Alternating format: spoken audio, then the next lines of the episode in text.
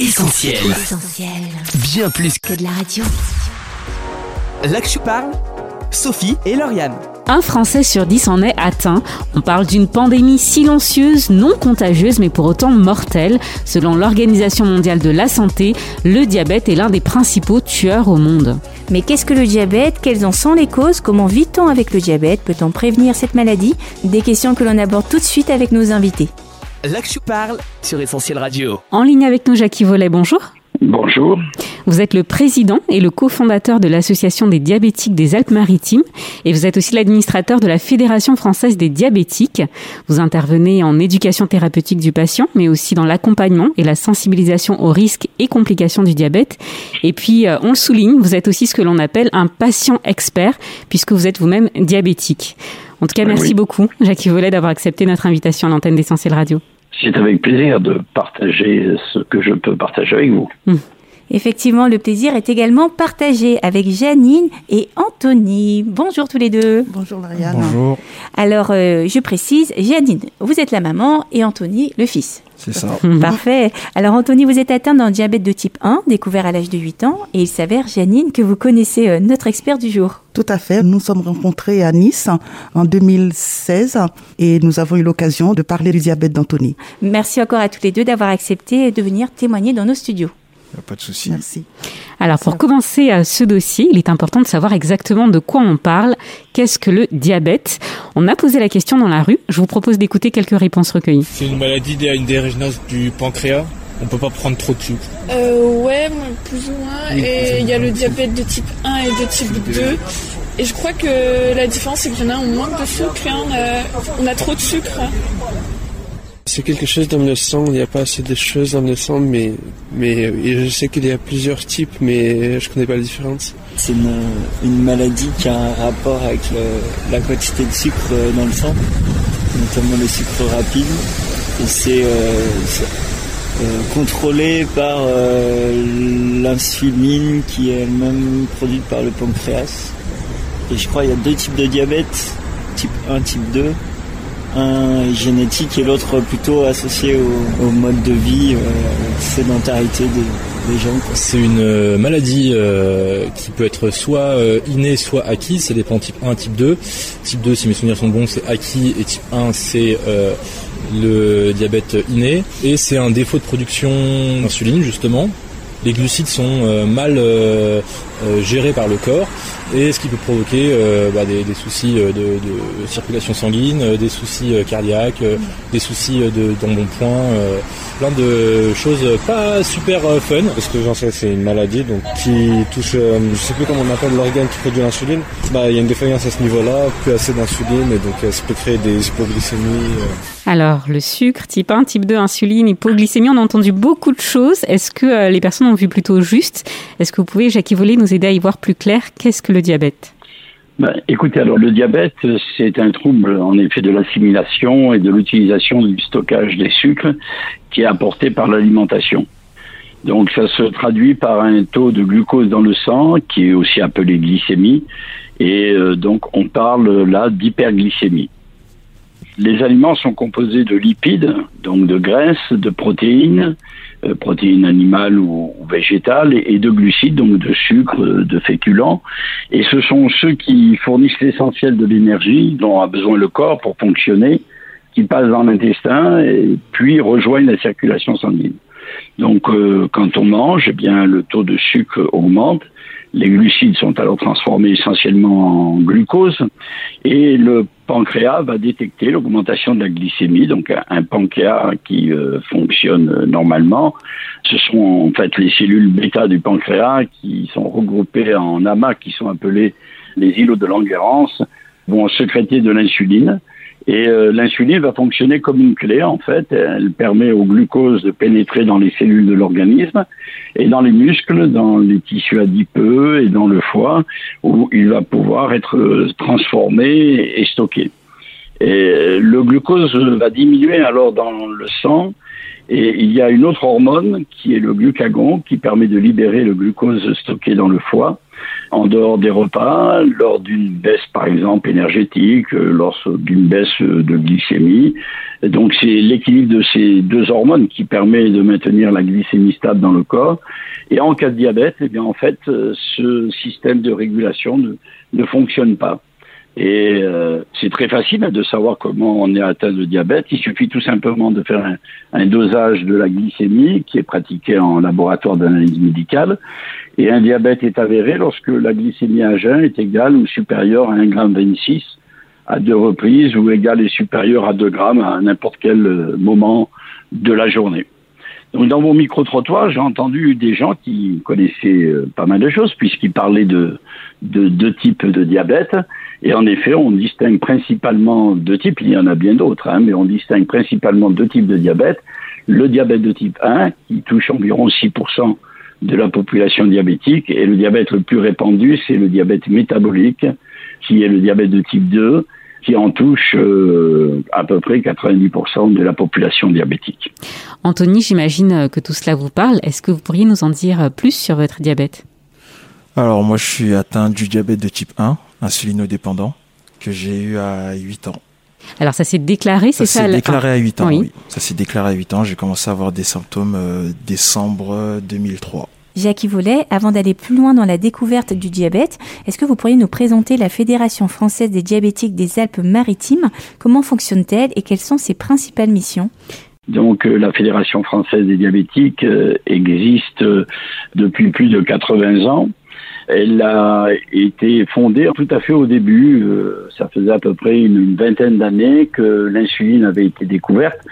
Cette année, on vient de fêter le, centenaire de la découverte euh, de l'insuline.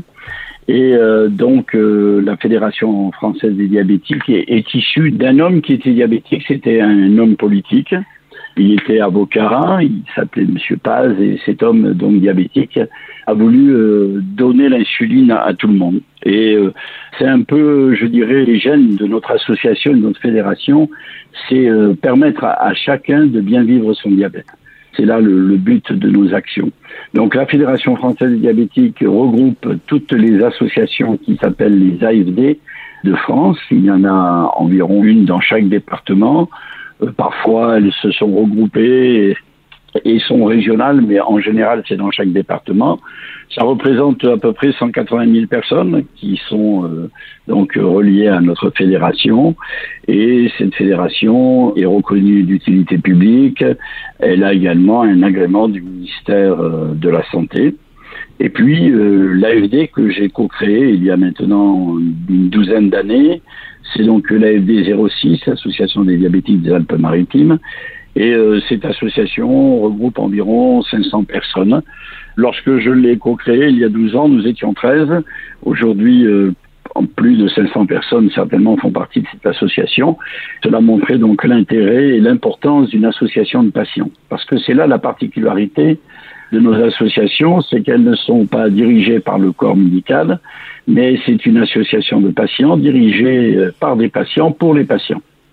Donc nous travaillons entre pairs, entre personnes atteintes de diabète, et euh, nous avons euh, différentes euh, missions, missions d'information. Je dirais que c'est peut-être ce que je suis en train de faire au travers de votre émission.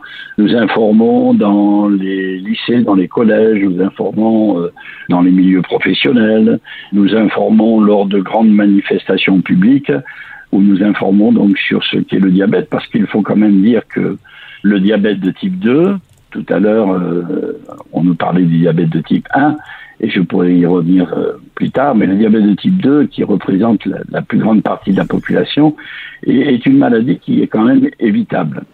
Parce que c'est une maladie du métabolisme, et en fait, c'est euh, un mauvais équilibre alimentaire ou une mauvaise gestion en ayant une vie euh, trop sédentaire, et notre vie c'est de plus en plus sédentarisée. Et avec la crise du Covid que nous venons de vivre, eh bien, il y a une recrudescence de personnes atteintes de diabète de type 2 parce qu'il y a eu cette sédentarité euh, obligatoire lorsque nous étions confinés.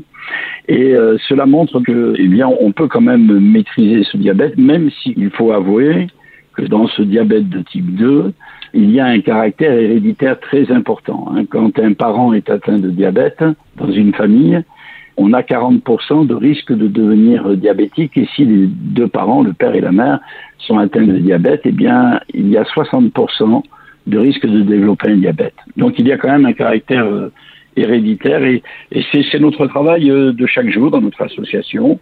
J'ai plusieurs euh, patients experts qui travaillent avec moi, plusieurs bénévoles. Il y a une trentaine de bénévoles dans cette association et eh bien nous allons informer sur ce diabète qui qui est terrible parce que quand on est diabétique, on ne se sent absolument pas malade. Je parle du diabète de type 2, donc le diabète qui euh, est dû à un mauvais équilibre alimentaire ou une mauvaise gestion de, sa vie. Et euh, on ne se sent absolument pas malade. Et c'est là le problème, justement. Il y a environ 800 000 personnes atteintes de diabète en France qui s'ignorent totalement. Et c'est euh, bien souvent une découverte accidentelle qui permet de diagnostiquer ce diabète. Donc ça fait partie de nos missions de travailler aussi pour sensibiliser au risque de développer le diabète. Nous avons fait cette année une semaine de prévention avec comme thème euh, le diabète et les maladies cardiovasculaires. Euh, l'année prochaine, nous ferons une semaine de prévention avec euh, diabète et tabac, parce que quand même, chose que l'on ignore peut-être, mais le tabagisme peut permettre et devient un facteur aggravant pour développer un diabète de type 2 et une personne diabétique qui fume, eh bien, peut aussi euh, engendrer des complications. Donc voilà, c'est un peu notre rôle, quoi, un rôle de prévention, un rôle de sensibilisation, de permettre à chacun de mieux vivre ce diabète. Et puis, euh, nous soutenons la recherche. Il est très important que la recherche se développe et, et aujourd'hui, euh, nous avons vécu une véritable révolution il y a 100 ans avec la découverte de l'insuline. Mais aujourd'hui, eh bien, je dirais que euh, le diabète a, a, beaucoup évolué, non pas le diabète, mais je dirais plutôt le traitement du diabète a beaucoup évolué. Et ça fait qu'aujourd'hui, eh bien, une personne euh, diabétique est tellement différente d'une autre. On a besoin de réaliser que nous sommes des êtres euh, avec une particularité. Et aujourd'hui, 100 ans après la découverte de l'insuline, on ne parle plus de traitement unique contre le diabète parce que ben, chaque diabétique, chaque citoyen euh, vit sa maladie d'une manière qui lui est propre. Le diabète de type 2, le diabète de type 1, le diabète gestationnel ou encore les diabètes rares à, tendance cétosique ou le diabète maudit, eh bien chaque personne souffre d'un diabète euh, et c'est une personne singulière. Donc grâce aux nombreuses évolutions médicales et technologiques, c'est aujourd'hui le traitement qui s'adapte à la vie des patients et non pas l'inverse. Donc euh, voilà, c'est notre rôle aussi de, soutenir euh, la recherche pour euh, améliorer la qualité de vie des personnes atteintes de cette maladie qui aujourd'hui n'est plus une maladie mortelle, même si on meurt quand même du diabète, mais qui est devenue une maladie chronique un rôle bien complet, en tout cas, que le rôle de votre fédération. Alors, je reviens sur ce que vous disiez, Jackie Vollet. Euh, de nombreuses personnes ignorent qu'elles sont diabétiques et c'est un problème. Alors, quand faut-il s'inquiéter? Est-ce qu'il existe des signes avant-coureurs du diabète, des indicateurs qui peuvent nous alerter? On écoute là aussi quelques réactions recueillies dans notre micro-trottoir. Euh, je sais pas trop, mais peut-être que les personnes euh, souvent obèses sont sujettes au diabète. Mais je sais pas si ça peut être considéré comme un signe. Je crois mon grand-père avait du diabète et il, parlait de, sensations de soif, euh, de problèmes comme ça. J'ai entendu parler aussi de problèmes liés à la, triglycémie ou l'hypoglycémie. Je sais pas bien. Une soif excessive, euh, beaucoup d'allers-retours aux toilettes et euh, éventuellement une prise de poids aussi qui peut être signe avant-coureur d'un diabète. De ce que j'en sais, il y a, je crois, la salive. On salive plus. mais après, je sais pas je pense que ça se voit, mais exactement quoi, je sais pas. Euh, je crois que oui, euh, on peut avoir souvent soif en général, euh, ça peut être un indicateur de diabète. Et je sais pas trop. Si les personnes sont fatiguées, ça peut être un signe, mais c'est tout. Alors, Jacques Volet, là aussi, on a entendu pas mal de choses. Qu'est-ce que vous pouvez nous en dire? Alors, le diabète de type 2, c'est une maladie, comme je vous l'ai dit, qui est une maladie silencieuse, je dirais une maladie vicieuse, une maladie sournoise, une maladie que l'on ne peut détecter que très difficilement, même si l'hyperglycémie euh, va donner des sensations peut-être de soif, mais c'est très difficile à s'apercevoir de ça parce que ça ne fatigue pas forcément, ça ne rend pas forcément malade. Le diabète de type 1 est un diabète subi, c'est-à-dire c'est une maladie auto-immune Et ce sont justement, je vous en parlais tout à l'heure, les fameux îlots de Langerhans qui tout d'un coup vont s'autodétruire et ne vont plus sécréter d'insuline. Donc du jour au lendemain, le pancréas ne sécrète pas d'insuline. Il faut savoir que tout mammifère, et mammifère que nous sommes, ne peut pas vivre plus de cinq semaines sans insuline. Donc c'est la mort certaine. Mais on va quand même, et il y a des signes alerteurs, et j'aimerais peut-être lancer une alerte à vos auditeurs en disant que si vous voyez un enfant, parce que euh, le diabète de type 1 va toucher principalement les enfants, les adolescents, les jeunes adultes, c'est souvent avant 25 ans qu'un diabète de type 1 se déclare. Et euh, il y a quand même des signes annonciateurs. Il y a une grande fatigue, il y a une perte de poids, il y a une soif intense qui est due à l'hyperglycémie. Il y a eh bien une urine abondante. Une personne atteinte d'un diabète de type 1 peut facilement euh, boire 6 euh, litres d'eau dans la journée. Quoi, hein. euh, tout ça sont quand même des signes annonciateurs qui doivent peut-être nous faire réagir. Il faut quand même réagir très rapidement avant qu'il y ait un coma diabétique qui n'est pas irrémédiable, mais qui quand même amène quelques complications et qui toujours euh, suivi d'hospitalisation. Donc ça, ce sont les signes annonciateurs pour un diabète de type 1. Euh, Maintenant, le diabète de type 2, quand on sait que dans sa famille, on a quelqu'un de diabétique. Moi, quand euh, on a diagnostiqué mon diabète, ça remonte à, à plusieurs décennies, je suis tombé des nues, je me demandais ce qui m'arrivait, pourquoi je ne connaissais rien sur cette maladie, je ne m'y étais jamais intéressé. Et euh, comme j'avais plus beaucoup de personnes dans ma famille, mes frères et sœurs n'étaient pas atteints de diabète, personne ne savait si dans la famille il y avait des personnes diabétiques. Donc j'ai eu la chance de téléphoner à une de mes vieilles tantes qui m'a dit, mais bien sûr, dans ta famille, tes cousins, tes cousines sont diabétiques, ton grand-père est mort du diabète, ton grand-père paternel est mort du diabète, chose que j'ignorais puisqu'il était mort bien avant ma naissance.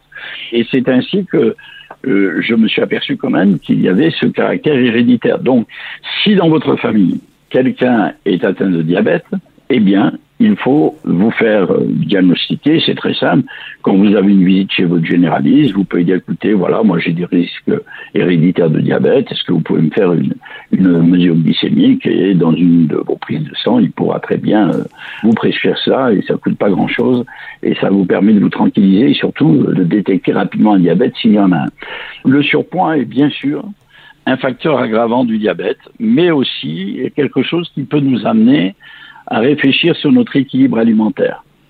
Et puis, si on a une vie sédentaire, euh, ce sont des risques aussi pour euh, développer un diabète. Donc toutes ces différentes choses accumulées peuvent nous amener quand même à réfléchir sur est-ce que je ne pourrais pas développer un diabète Et ce diabète euh, de type 2 se développe toujours après la quarantaine, et plus on avance en âge, plus on a le risque de développer un diabète. Alors Janine, je me tourne vers vous. Il y a des symptômes qui vous ont alerté pour euh, Anthony. Comment vous avez euh, découvert le diabète euh, à 8 ans? Oh, C'est du jour au lendemain. Un matin, il s'est réveillé très très très fatigué et en me disant qu'il avait soif et il se promenait avec des bouteilles d'eau. Il buvait bien 2-3 litres d'eau par jour. Et la nuit, eh ben, c'était une catastrophe parce que bon, le lit était mouillé. Alors qu'un moment, j'ai pensé au diabète au lieu d'aller l'emmener en consultation, ben, je lui donnais des, des, vitamines en me disant il est fatigué et je voyais qu'il maigrissait, mais à vide d'œil, il perdait bien, hein, je dirais un kilo par jour, Anthony, hein, tellement qu'il était. Euh, et là, euh, avec son, son père, on, a décidé de l'emmener en consultation, mais toujours ignorant vraiment euh, que c'était vraiment un diabète. Quand nous sommes arrivés chez le médecin, quand j'ai expliqué au médecin les symptômes, il lui a fait une glycémie et c'est vrai, Anthony, il avait plus de 4 grammes de sucre dans le sang et il m'a dit qu'il faut l'emmener d'urgence à l'hôpital parce que là, il risque de s'empoisonner. Anthony, vous avez 27 ans. Comment ça se manifeste pour vous aujourd'hui? Est-ce que votre diabète vous impose un régime alimentaire en particulier ou vous empêche de faire des choses? Alors, ben, par rapport euh, au début, plus jeune, on va dire que c'est plus libre. Ça a beaucoup avancé en fait, donc euh, Niveau alimentaire, faut toujours faire attention, mais c'est beaucoup plus libre qu'avant. On vit bien avec. Si on fait attention, on vit bien avec. Est-ce que tu peux faire du sport, par exemple? Ça m'a jamais empêché de faire du sport ou n'importe quelle activité. Faire attention toujours, mais euh, ça m'a jamais empêché de faire du sport ou n'importe quelle autre activité. Et alors, euh, Janine, l'insuline, c'est un traitement que vous avez dû mettre en place aussi pour euh, Anthony. Comment ça s'est passé? Alors au début, quand Anthony est resté euh, trois semaines à l'hôpital, c'est ça? Un mois, à Un l'hôpital pour apprendre justement à utiliser l'insuline. Et euh, Anthony avait cinq injections, c'était des piqûres. Il fallait lui faire des piqûres euh, d'insuline. C'est vrai, pour une maman, c'est très très compliqué Mhm. de piquer son enfant. Bah oui. C'était très très dur. Alors c'était pas son père, c'était moi, mais c'était très compliqué. Et puis après, c'est vrai que ça a évolué parce qu'il se faisait des insulines, 4-5 piqûres d'insuline, plus les dextro qui se faisaient euh, régulièrement dans la journée. Et ça, c'était euh, c'était très très très difficile pour une maman. Et puis après, ça a évolué parce qu'on lui a proposé après une pompe, une pompe à insuline. Et là, il n'avait plus besoin de faire des, des, des piqûres. Toujours, il continuait par les dextro, mais il n'avait plus besoin de, piqûres. Et puis après, ça a évolué depuis peu. Enfin, monsieur, monsieur m'avait expliqué un système. Euh, C'était quoi Je me souviens plus. Le freestyle libre. Voilà, c'est ça. Le freestyle, on dirait qu'on parle de sport là. De quoi s'agit-il? Bah maintenant, il n'y a plus de dextro en fait. C'est-à-dire que on a un genre de patch euh, sur le bras. Ça calcule en continu le taux de sucre. Et avec un appareil, on scanne euh, le patch et on a le taux de sucre sur les 8 heures. C'est, euh, ouais, voilà. Donc c'est quelque chose qui est moins lourd, moins imposant, j'imagine. Et Bah, plus discret et oui, plus pratique aussi. comment vous l'avez vécu vous, euh, Anthony, cette, euh, enfin, voilà tous ces soins? Bah, au début, comme c'était des piqûres, des glycémies et, euh, et piqûres au stylo à insuline, c'était très strict. Surtout comme ils ont formé mes parents, c'était très strict à la maison, c'était compliqué. Ensuite, avec la pompe, ça a été un peu plus libre, où j'étais beaucoup plus indépendant. Et à cette période-là, bon, on va dire que j'étais pas à fond dans le diabète. Depuis le freestyle libre, c'est vrai que je me suis bien remotivé à respecter les règles, quoi. Et euh, franchement, maintenant, euh, très bien. hein. On vit très bien avec. On vit bien avec, Voilà. c'est euh, C'est ça. c'est encourageant et c'est bien de le Ouais. dire. Oui. Autre question, est-ce qu'on peut prévenir et donc éviter le diabète On écoute notre micro-trottoir avant de vous laisser répondre, monsieur Vollet. Je sais qu'il faut aller chez des chez médecins pour regarder si on l'a ou pas. Mais je sais pas si c'est une maladie qu'on peut prévenir. Peut-être on peut la traiter euh, le plus tôt possible, mais je sais pas si on peut prévenir de ne pas l'avoir. Et bah, si c'est pas un diabète euh, génétique ou en tout cas héréditaire, euh, j'imagine que en limitant sa consommation de sucre, on doit pouvoir arriver à prévenir le diabète. Le type 1, non, puisqu'il est inné. Euh, le type 2, euh, eh ben, il est acquis. Il suffit simplement d'avoir euh, une, une activité physique relativement régulière et une, une, un régime alimentaire sain, euh, pas trop de glucides. Normalement, ça, ça suffit pour prévenir un diabète de type 2. Éventuellement en mangeant moins de sucre, ce qui paraît évident.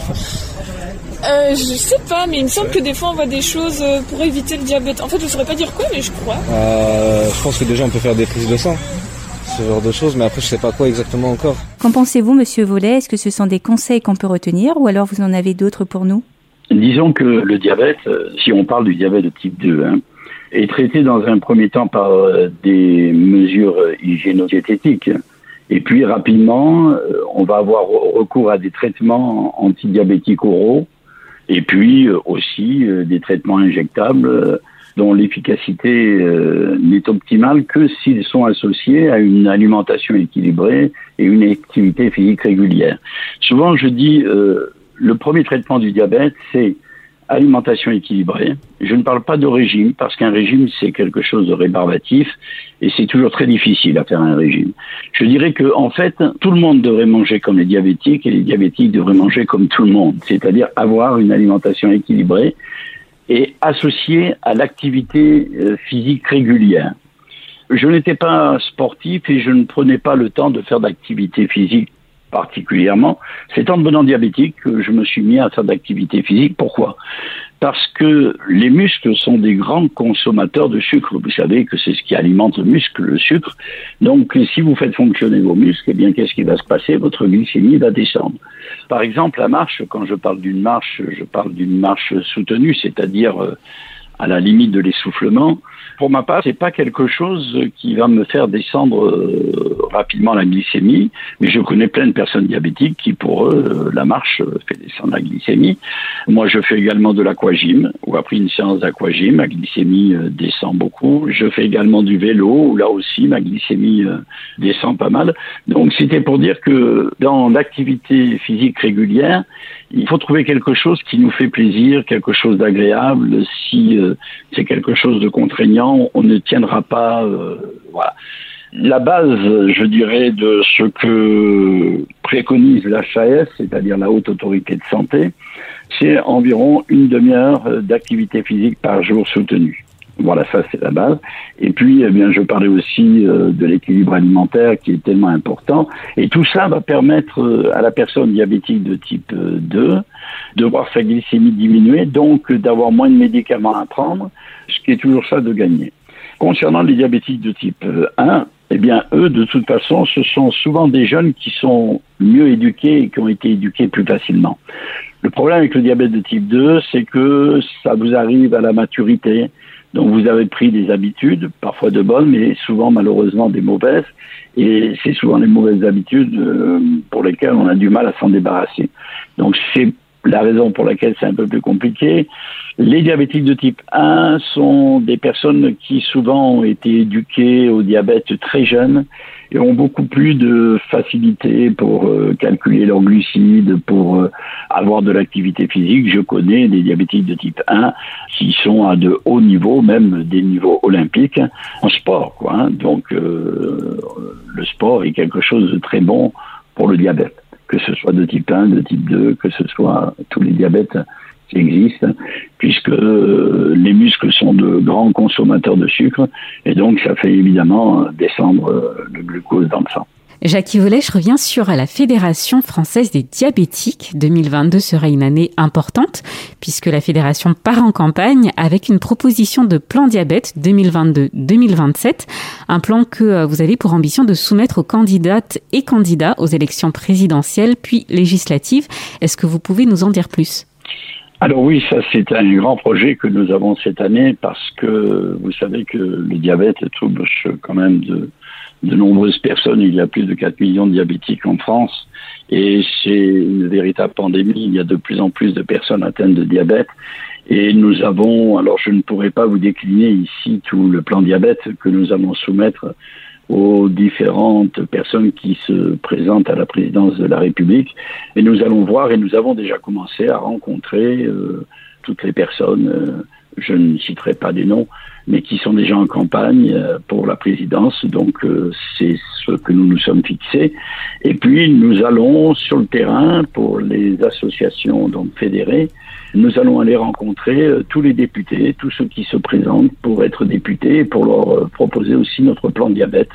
C'est un plan qui est ambitieux, mais c'est un plan qui euh, tout simplement est, très réalisable et je dirais même est un plan économique qui pourrait certainement faire descendre des frais engendrés par le diabète pour notre assurance maladie et pour les prestations d'assurance maladie.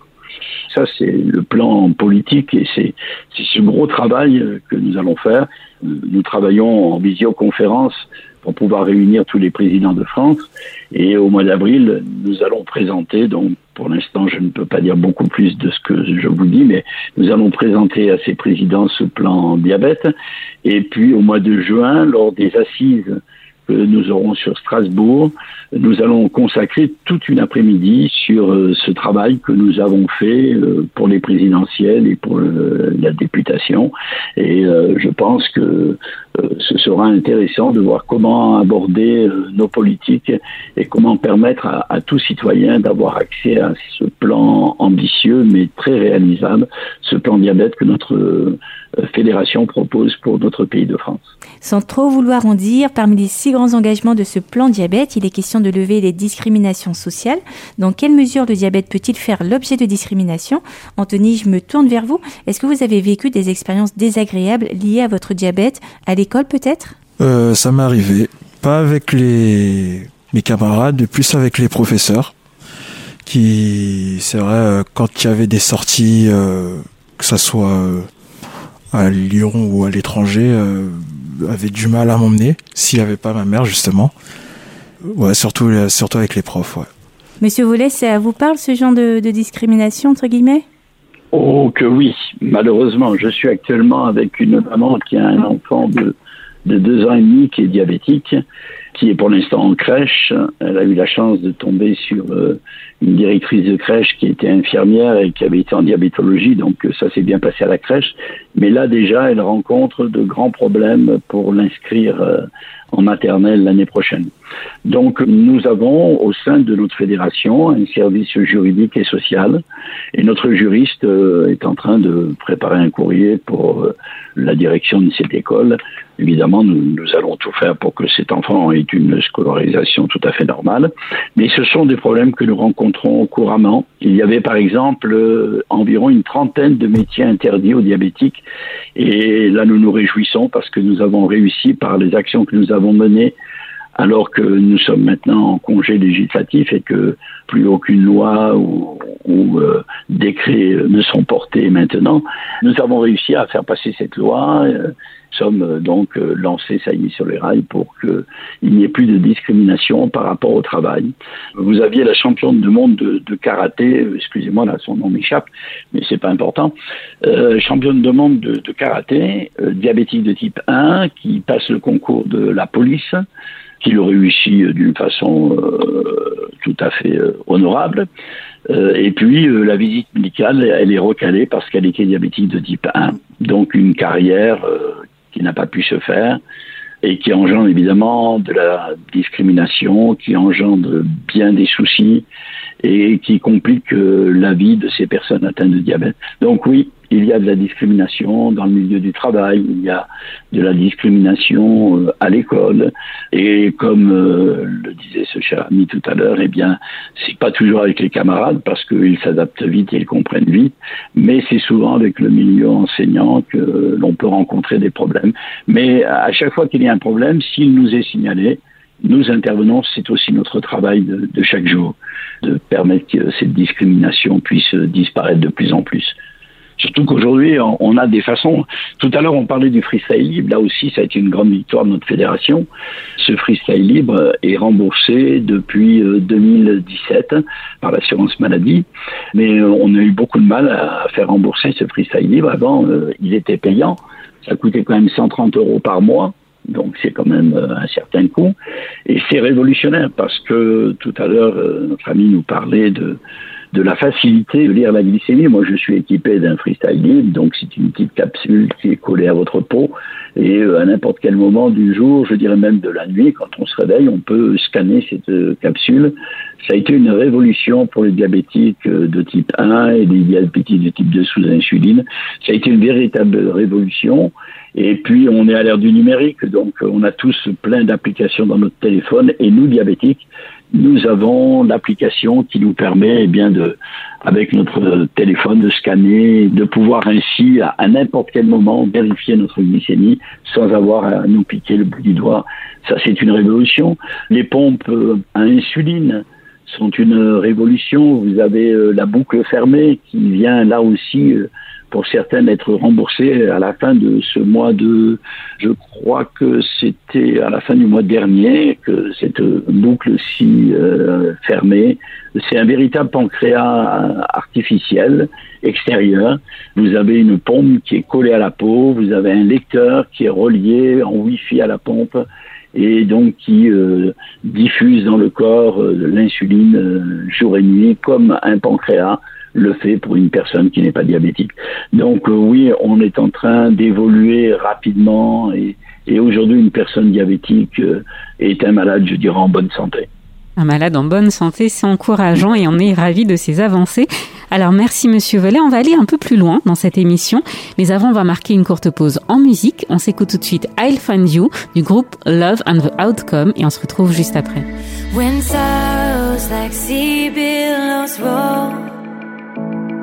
and worry makes waves in my soul, I will draw near Vous êtes sur Essentiel Radio aujourd'hui dans l'Actu Parle, dossier spécial sur le diabète. Et pour en parler, par téléphone, on reçoit Jacques Volet, président de l'Association française des diabétiques des Alpes-Maritimes, sans oublier Janine et son fils Anthony, atteints de diabète, qui sont en studio avec nous. Et on entendra le témoignage d'un quatrième invité, Joao, qui a été concerné de près par un diabète de type 2 et qui a vécu une expérience toute particulière. L'Actu Parle, Sophie et Lauriane. Alors Jacques Volet, on vous a gardé avec nous en ligne. Au-delà de votre engagement dans la Fédération française des diabétiques, vous êtes aussi pasteur évangélique. Dans la maladie, la foi chrétienne est souvent mise à rude épreuve. En effet, alors Janine, vous qui êtes chrétienne, on voulait vous poser la question comment vous avez vécu euh, l'annonce de la maladie de votre fils? Est-ce que votre foi n'en a pas été euh, ébranlée entre culpabilité, peut-être, sentiment d'impuissance? Au début, c'est très dur quand on découvre la maladie qu'on ne connaît pas du tout. La question qui vient tout de suite quand on m'a dit euh, Anthony est diabétique, il faut vite l'emmener aux urgences, il a 3 grammes de sucre, il peut mourir. Et là, euh, fils unique, et là j'ai dit non Seigneur, tu vas pas me prendre mon enfant. Et euh, on se dit pourquoi nous? Pourquoi ça nous arrive? Mais en même temps, mon mari m'a dit on va se battre ensemble. On a le Seigneur qui est avec nous, on n'a rien à craindre. Anthony est dans les mains de Dieu, c'est Dieu qui nous l'a donné parce qu'on a prié pour avoir Anthony. Et on s'est concentré sur la prière pour Anthony. Et même à l'hôpital, pendant le mois qu'il était à l'hôpital, il y avait une paix. Et le professeur qui s'occupait d'Anthony disait que vous êtes des parents admirables. Parce que quand on allait, on était en paix. Et euh, on pleurait pas, on se roulait pas par terre. C'est vrai qu'on était attristé puisque bon, on le voyait qu'il le piquait, qu'il avait beaucoup de soins, mais on était paisible. Il disait vous êtes des parents paisibles et ça se reflétait sur Anthony.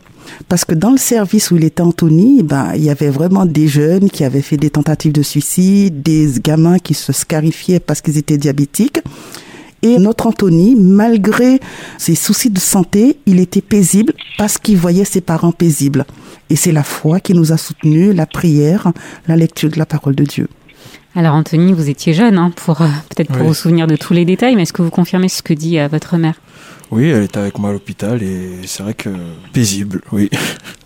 C'est le mot qu'on retiendra. Alors Jacques Volet, en tant que pasteur, comment répondez-vous à ce fameux si Dieu est amour, pourquoi telle ou telle épreuve? Alors vous-même, on le rappelle, vous êtes diabétique et pasteur, donc la maladie, on pourrait penser que l'épreuve vous aurait épargné et pourtant non. Comment répondez-vous à tout ça? Le Seigneur Jésus nous a dit quelque chose de clair, si on veut le suivre, que l'on se charge de notre croix et qu'on le suive. Je pense que la maladie n'est absolument pas voulue de Dieu et n'est pas la volonté de Dieu et n'est pas dans le plan euh, originel de Dieu, mais elle est la conséquence, je parlais tout à l'heure de la conséquence d'une dégénérescence, euh, la conséquence d'excès ou de déséquilibre ou d'hérédité. Et ce n'est pas parce que nous sommes chrétiens que nous échappons à ça et ce n'est pas parce que je suis pasteur que j'échappe à ça. Donc vous parlez de l'annonce de la maladie. Ben, pour moi, ça a été un coup de massue sur la tête, c'est certain lorsque l'on m'a annoncé cette maladie que je ne connaissais pas et euh, que l'on m'a dit que c'était définitif et qu'il faudrait que toute ma vie euh, je, prenne des médicaments. Donc c'est vrai que ça a été quelque chose de difficile. Mais la foi, c'est un peu comme euh, un combat de, de, boxe sur le ring. Il y a des moments où on prend des mauvais coups, on est un peu assommé, mais on se relève et on continue le combat. Et moi, j'ai choisi le combat de la foi. Et ça n'a absolument pas altéré ma foi. Dieu m'a permis d'exercer ce ministère de l'annonce de sa parole. Et dans l'annonce de sa parole, j'ai tellement vu souvent de miracles, des choses exceptionnelles. J'ai vu des cancéreux être guéris, j'ai vu des paralytiques se relever, j'ai vu euh, des personnes atteintes de dépression être délivrées instantanément. J'ai maintenant un certain âge ou un âge certain, et Dieu m'a permis pendant toutes ces nombreuses décennies de ministère de voir des choses extraordinaires. Et ça n'a altéré en rien ma foi. Et, et, je pense qu'en fait, quand euh, ma diabétologue m'a dit, écoutez, il n'existe pas d'association dans notre département, ça serait bien peut-être de faire quelque chose. Et puis, lorsque il y a eu cette première réunion où nous étions ces 13 personnes que je ne connaissais pas, et que euh, j'étais celui qui ne parlait pas dans cette réunion, et que à la fin de la réunion, on m'a dit, ben écoutez, voilà, euh, c'est vous qui serez le président de cette association. Bien, j'ai pris ça comme une mission de Dieu. Et je me suis dit, mais écoute Seigneur, puisque j'ai cette particularité de cette maladie, puisque je vais en découvrir et je vais me former, je vais, je vais étudier, c'est ce que j'ai fait euh, pour avoir différents certificats pour pouvoir euh, exercer dans les hôpitaux, dans les cliniques. Euh, j'ai fait toutes les formations qu'il fallait faire et je me suis dit, ben, c'est une opportunité de Dieu. Dieu me permet d'être là. Alors, c'est vrai que dans mes fonctions, je dirais entre guillemets, de patient expert et je n'aborde pas facilement euh, le sujet de la foi puisque nous sommes une association indépendante de toute religion et de toute politique, donc euh, c'est quelque chose que je n'aborde pas forcément. Mais parfois dans des entretiens individuels, par contre, je peux le faire facilement. Mais en tant que pasteur, je peux dire que c'est une grâce de Dieu. D'abord, de comprendre la souffrance euh, des gens parce que c'est bien d'être derrière un pupitre et de prêcher. Mais quand on est au milieu du peuple, dans la souffrance du peuple, dans la difficulté, tel que Jésus qui parcourait les chemins, les sentiers, ce Jésus qui avait sommeil, ce Jésus qui avait soif, ce Jésus qui était parfois insulté, euh, ce Jésus qui était dans la souffrance, pleurant devant le, le tombeau de Lazare, ce merveilleux Seigneur euh, qui est venu du ciel pour sauver les hommes, ce Jésus, eh bien, a parcouru ce chemin tellement difficile de l'existence euh, de l'homme sur la terre. Et je pense que quand on est dans l'épreuve, eh bien, on est peut-être plus attentif aux besoins des autres. Et cela m'a appris à avoir plus de compassion, m'a appris à relativiser les choses, et puis à continuer, à continuer à marcher euh, dans la foi, et puis ben, à être aussi au service, euh, je crois, de la nation, au service des citoyens. C'est aussi, je crois, le rôle des croyants et des pasteurs, et, et c'est ce que nous faisons. Alors, euh, Janine, M. Vollet vient de dire marcher dans la foi. C'est ce que vous avez fait. On a parlé de l'annonce. Ensuite, comment ça s'est passé dans le quotidien? Comment concrètement votre foi en Dieu a-t-elle fait euh, une différence peut-être? Est-ce que vous avez vécu euh, des expériences particulières? C'est vrai plus par rapport à mon travail, puisque bon, Anthony faisait souvent des hippos, des hyper, et souvent, on m'appelait au bureau en me disant que Anthony n'est pas bien et il fallait que je quitte mon travail pour l'emmener aux urgences. nous avons fait beaucoup d'allées et de retours aux urgences avec Anthony. Et euh, les collègues de travail me disaient, tu es un enfant qui est malade, tu cours, tu montes, tu descends, et tu restes toujours euh, paisible, toujours dans la paix, même parfois souriante.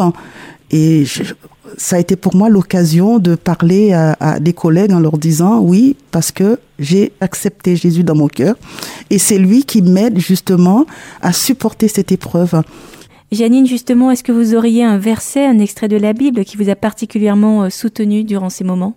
C'est vrai qu'il y a plein de promesses dans la Bible, on a reçu plein de paroles dans la Bible, mais il y a un passage que je vais lire qui m'a touché et puis bon, on l'a partagé avec le père d'Anthony, Yvan. Alors le verset est dans Ésaïe 41, verset 10 qui dit N'aie pas peur, je suis avec toi. Ne regarde pas autour de toi avec inquiétude. Oui, ton Dieu, c'est moi.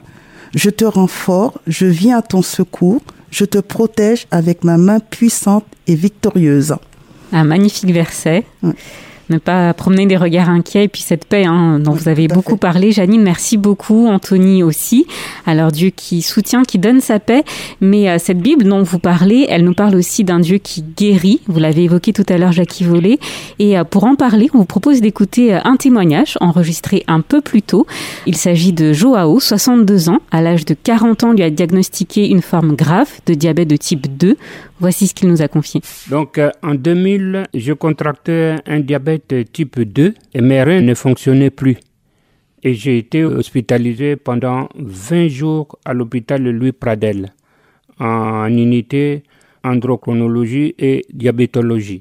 Et là, on m'a installé une pompe d'insuline de 90 unités par jour afin de réguler le glucose dans mon sang.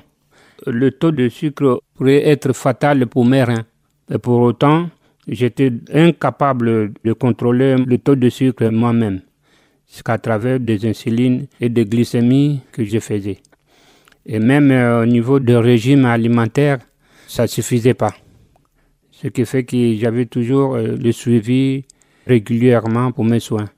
Des analyses euh, médicales qu'on me faisait chaque trois mois dans un laboratoire.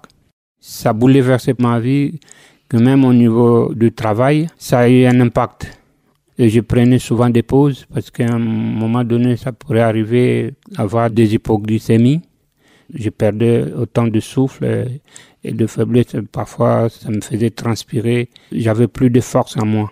Alors, il s'est passé quelque chose d'extraordinaire dans la vie de Joao, mais avant de l'écouter, on a posé la question dans notre micro-trottoir au sujet de la guérison du diabète. On écoute les réponses. Oui, il y a des traitements, mais pas pour en guérir, juste pour les effets, enfin, voilà. Je ne crois pas. Ça, je, je, je crois que c'est une fois qu'on l'a, c'est foutu. Et il faut faire attention tout le reste de sa vie. Je sais pas, je crois pas. De ceux que je connais, il continue. Bah, mon grand-père, par exemple, qui avait le diabète, bah, toute sa vie, il a eu le diabète et il a continué de faire des piqûres d'insuline ou je sais pas c'est quoi, enfin des tests, tout ça. Voilà, donc je pense pas qu'on en guérit aujourd'hui encore.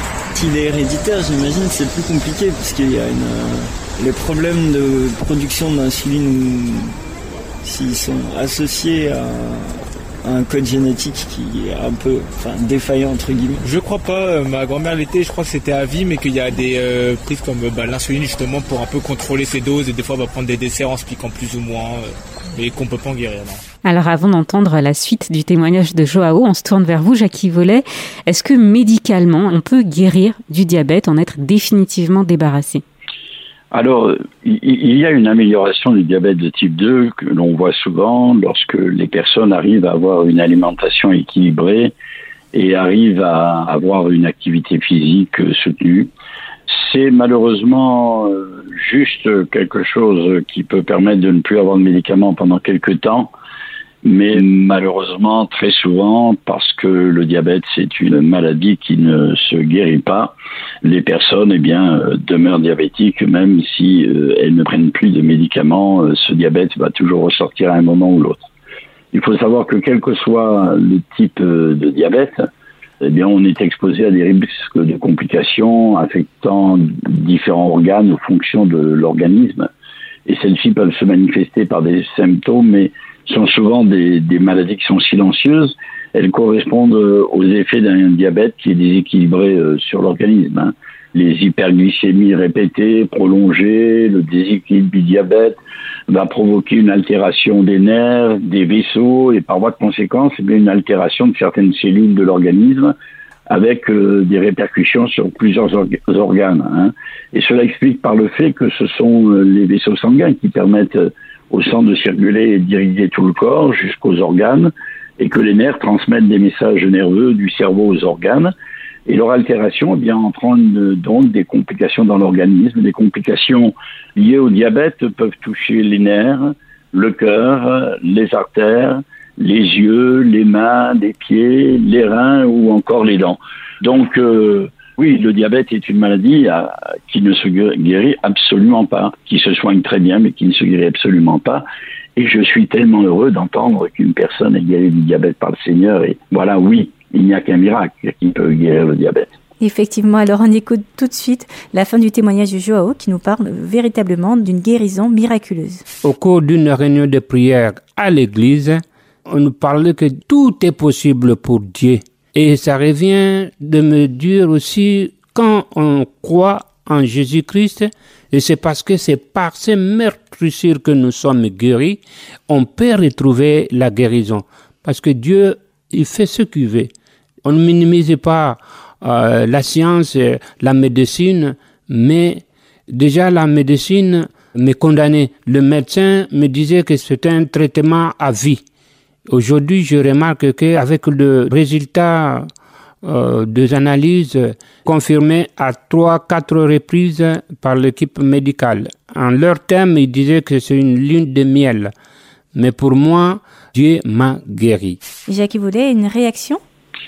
Alors oui, euh, ce monsieur vient de parler de la lune de miel. Donc les diabétiques euh, de type 1 notamment ont cette période de lune de miel, c'est-à-dire où il semblerait que le diabète a, disparu miraculeusement.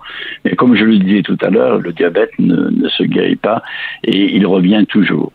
Donc si ces médecins ont parlé de lune de miel, c'était leur première constatation qui est un diagnostic très courant. Mais bon, euh, je bénis Dieu, euh, s'il y a une confirmation médicale, c'est certain que à ce moment-là, ben, que Dieu soit béni, euh, s'il n'y a vraiment plus aucune trace de diabète. Tout à fait, plus aucune trace après de multiples analyses qu'a fait Joao. Il n'a plus de diabète et c'est vraiment un, miracle extraordinaire. Janine, Anthony, peut-être une réaction. Est-ce que votre foi, elle est encouragée lorsque vous entendez ça? Bien sûr, puisque pour Anthony, on, prie tous les jours. Hein. Et, c'est vrai que Anthony, on l'emmenait à l'église et il allait souvent pour qu'on puisse prier pour lui, pour sa guérison. Et à un moment, il m'a posé cette question, mais maman, quand est-ce que je serai guérie? Et c'est vrai que je lui ai dit tout de suite, peut-être dans un mois, dans un an, mais Dieu, il est souverain, il fait ce qu'il veut, peut-être que tu ne seras jamais guéri. J'ai dit, nous, on ne connaît pas les plans de Dieu. Et Anthony, depuis euh, l'âge de 8 ans, il est diabétique. Il fait des examens euh, souvent. Il fait des, séjours à l'hôpital en journée ou plus. Et chaque fois que Anthony sort de l'hôpital, aucun de ses organes n'est atteint par le diabète. Il est diabétique, c'est vrai qu'il prend l'insuline, mais au niveau des yeux, au niveau des reins, au niveau du cœur, au niveau de la peau, eh ben, il n'y a pas de trace de quelqu'un de diabétique. J'ai dit, c'est sûrement une grâce de Dieu. Tout à fait. Et alors, Jacques Vollet, je reviens vers vous. Dans quelle mesure doit-on continuer à croire en la guérison lorsque celle-ci euh, n'est pas toujours au rendez-vous? Ah, mais le, Seigneur est le maître. Et moi, j'aime me soumettre à la volonté de mon maître. Pendant que vous parliez, j'avais un verset qui traversait mon esprit. C'est dans la première épître de Jean, au chapitre 3 et au verset 22. Quoi que ce soit que nous demandions, nous le recevons de lui, parce que nous gardons ses commandements et que nous faisons ce qui lui est agréable. Mm.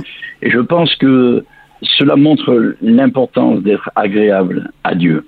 Je crois que ces versets nous montrent qu'il est tellement important de demeurer dans la foi. Quoi que ce soit que nous demandions, nous le recevons de lui parce que nous gardons ses commandements et que nous faisons ce qui lui est agréable. Que Dieu nous permette eh bien, de demeurer dans la foi et quoi que ce soit, même si euh, eh bien la maladie demeure, notre Seigneur lui euh, nous a préparé une place dans son ciel de gloire et nous savons que c'est lui qui est le maître. Et puis vous savez, souvent on s'arrête sur la, la guérison divine. Jésus, c'est vrai, confirmait sa parole par des guérisons, mais Jésus n'est pas venu seulement pour guérir le malade, Jésus est venu pour sauver les hommes. Et ce qui est important, c'est le salut de notre âme. Euh, notre corps périra, il retournera à la poussière, il sera détruit, il sera eh bien enlevé de cette terre. Ce qui est important, c'est que notre nom soit inscrit dans le livre de vie, que notre âme soit sauvée et que notre esprit soit rempli de cet esprit de Dieu. Euh, cela me satisfait de savoir que le Seigneur est le maître de ma vie et ce n'est pas la guérison qui est important pour moi. Ce qui est important, c'est que le Seigneur a sauvé mon âme et a inscrit mon nom dans son livre de vie. Eh bien, c'est mm. sur ces mots euh, pleins de sagesse et d'encouragement qu'on va conclure notre émission. Merci beaucoup, Jacques Voulet, pour euh, le témoignage, pour toutes les informations que vous avez partagées avec nous. Bien, merci à vous. J'ai été très heureux de partager ces instants avec vous et, et de retrouver cet ami de Lyon qui était mm. venu nous voir il y a quelques années à Nice. Janine et Anthony, on vous remercie également pour votre témoignage. Merci à vous. Merci à vous. Avec grand plaisir. Et puis on n'oublie pas de remercier également Joao. Là que je parle, Sophie et Lauriane. Il est temps pour nous de rendre l'antenne, mais avant, on vous invite à retrouver cette émission unique en podcast et gratuitement sur essentielradio.com ou sur les plateformes de téléchargement comme Spotify ou Deezer. Vous pouvez aussi la liker, la commenter ou encore la partager sur les réseaux sociaux. Ça se passe sur Facebook, Twitter ou encore Instagram. On remercie encore nos invités, sans oublier Mathieu à la technique et Irène pour le micro-trottoir, dont on vous dit à très vite et bonne écoute sur Essentiel Radio. Salut Salut Là que je parle sur Essentiel Radio. On retrouve, tous nos programmes sur essentielradio.com.